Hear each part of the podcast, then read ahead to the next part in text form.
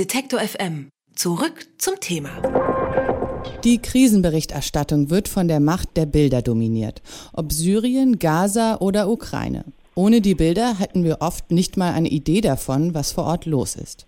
Früher kam diese Information in erster Linie von Presseagenturen.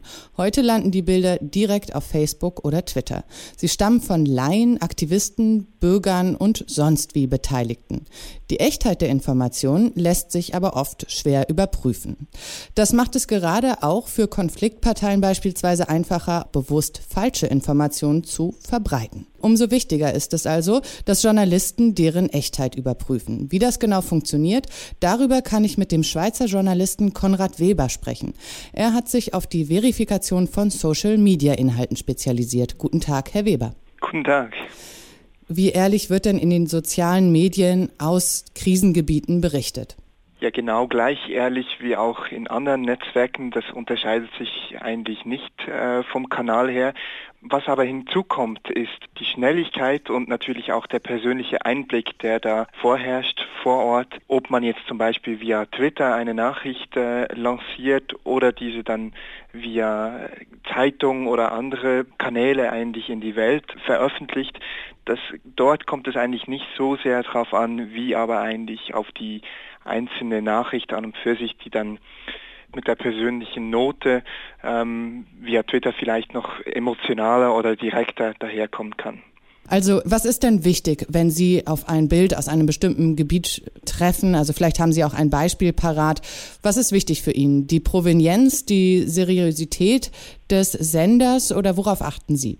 Wenn ich so ein Bild oder so einen Inhalt äh, allgemein zuerst sehe, dann hat man natürlich auch schon ein kleines Gefühl, kann das überhaupt sein oder nicht, was man auf diesem Bild sieht. Das geschieht in Sekundenbruchteilen, da muss man nicht viel darüber überlegen. Und dann beginnt natürlich dieser ganze Verifikationsprozess, in dem man zuerst mal schaut, wer hat das getwittert zum Beispiel und ähm, ist diese Person schon länger aktiv, mit welchem Hintergrund, gibt es irgendwelche Links äh, dieser Person zu anderen Seiten, wo sie auch aktiv ist ist das zum Beispiel ein Journalist vor Ort und wenn ja, für welches Medium schreibt er oder sie? Und dann geht man eigentlich diese ganze Profilprüfung zuerst mal durch und dann im nächsten Schritt äh, kümmert man sich dann auch um den Inhalt selbst. Also stimmt das auf diesem Bild, kann das überhaupt dort geschehen sein, wo, da, wo auch in der Nachricht irgendwie beschrieben wurde?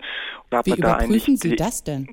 Das ist nicht, nicht, immer sehr einfach, das ist klar. Man überprüft das einerseits mit äh, Aufnahmen vielleicht vom gleichen Ort, die bereits früher mal ge gemacht wurden oder man überprüft zum Beispiel auch äh, die Inhalte selbst. Also wenn da irgendwie ein Schriftzeichen auftaucht, dann äh, schaut man, ist das überhaupt in dieser Schrift, in dieser Sprache, die dort gesprochen wird.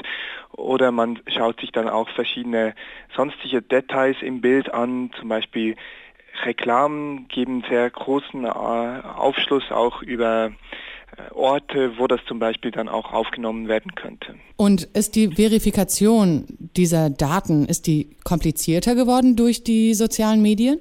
Ich glaube, die Verifikation ist einfacher geworden, weil die Verifikation wird heutzutage viel mehr auch als Teamarbeit verstanden, dass man etwas entdeckt und das dann zusammen wieder mit seiner Community, sei es auf Twitter oder auf anderen Netzwerken, dann auch verifiziert. Man hat die Möglichkeit, das Wissen der Masse abzudecken, auch bei der Verifikation.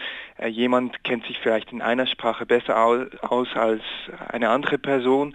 Man kann dann die einzelnen Puzzlestücke zusammentragen und kommt so wiederum zu einem ganzen Bild.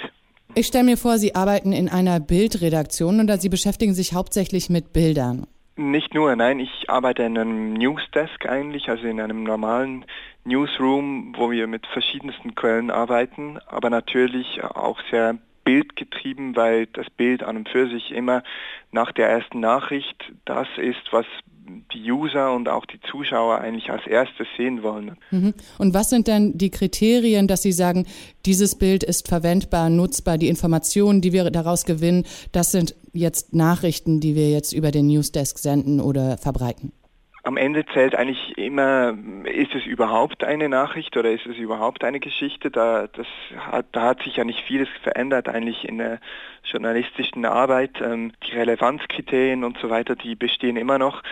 Was aber auch sehr wichtig ist, und äh, das ist bei Schweizer Radio und Fernsehen, wo ich äh, arbeite, auch steht auch sehr im Zentrum und zwar diese Zwei-Quellen-Regel. Man geht nicht raus mit einer Nachricht, bevor man nicht äh, zwei unabhängige Quellen hat, die diesen Fakt dann auch wirklich beschreiben oder eben im Falle eines Ereignisses äh, hat man natürlich auch die Möglichkeit, wenn sehr viele Leute darüber berichten, dass man häufig dann auch sich ein Bild der Lage aus verschiedensten Perspektiven machen kann.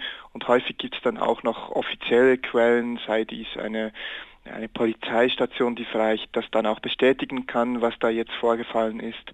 Oder äh, seien es auch behördliche andere Quellen, die man da auch beiziehen kann. Sie haben ja gesagt, dass soziale Medien eher eine Bereicherung sind, was jetzt Nachrichten angeht oder dass sie auch die Prüfung erleichtern. Kommt es vor, dass auch bewusst falsche Informationen geliefert werden?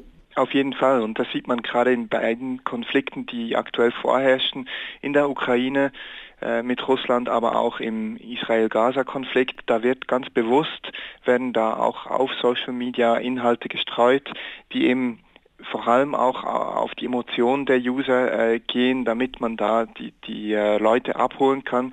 Es wird eigentlich schon fast eine Propagandaschlacht von beiden Seiten geführt und, und man versucht da auch ganz bewusst die die öffentliche Meinung über diese Kanäle dann auch äh, zu steuern oder mit zum Beispiel alten Bildern oder Bildern aus einem völlig anderen Kontext Nachrichten so zu framen, dass sie eben in diese Agenda auch passt, die man da sich selbst gesetzt hat.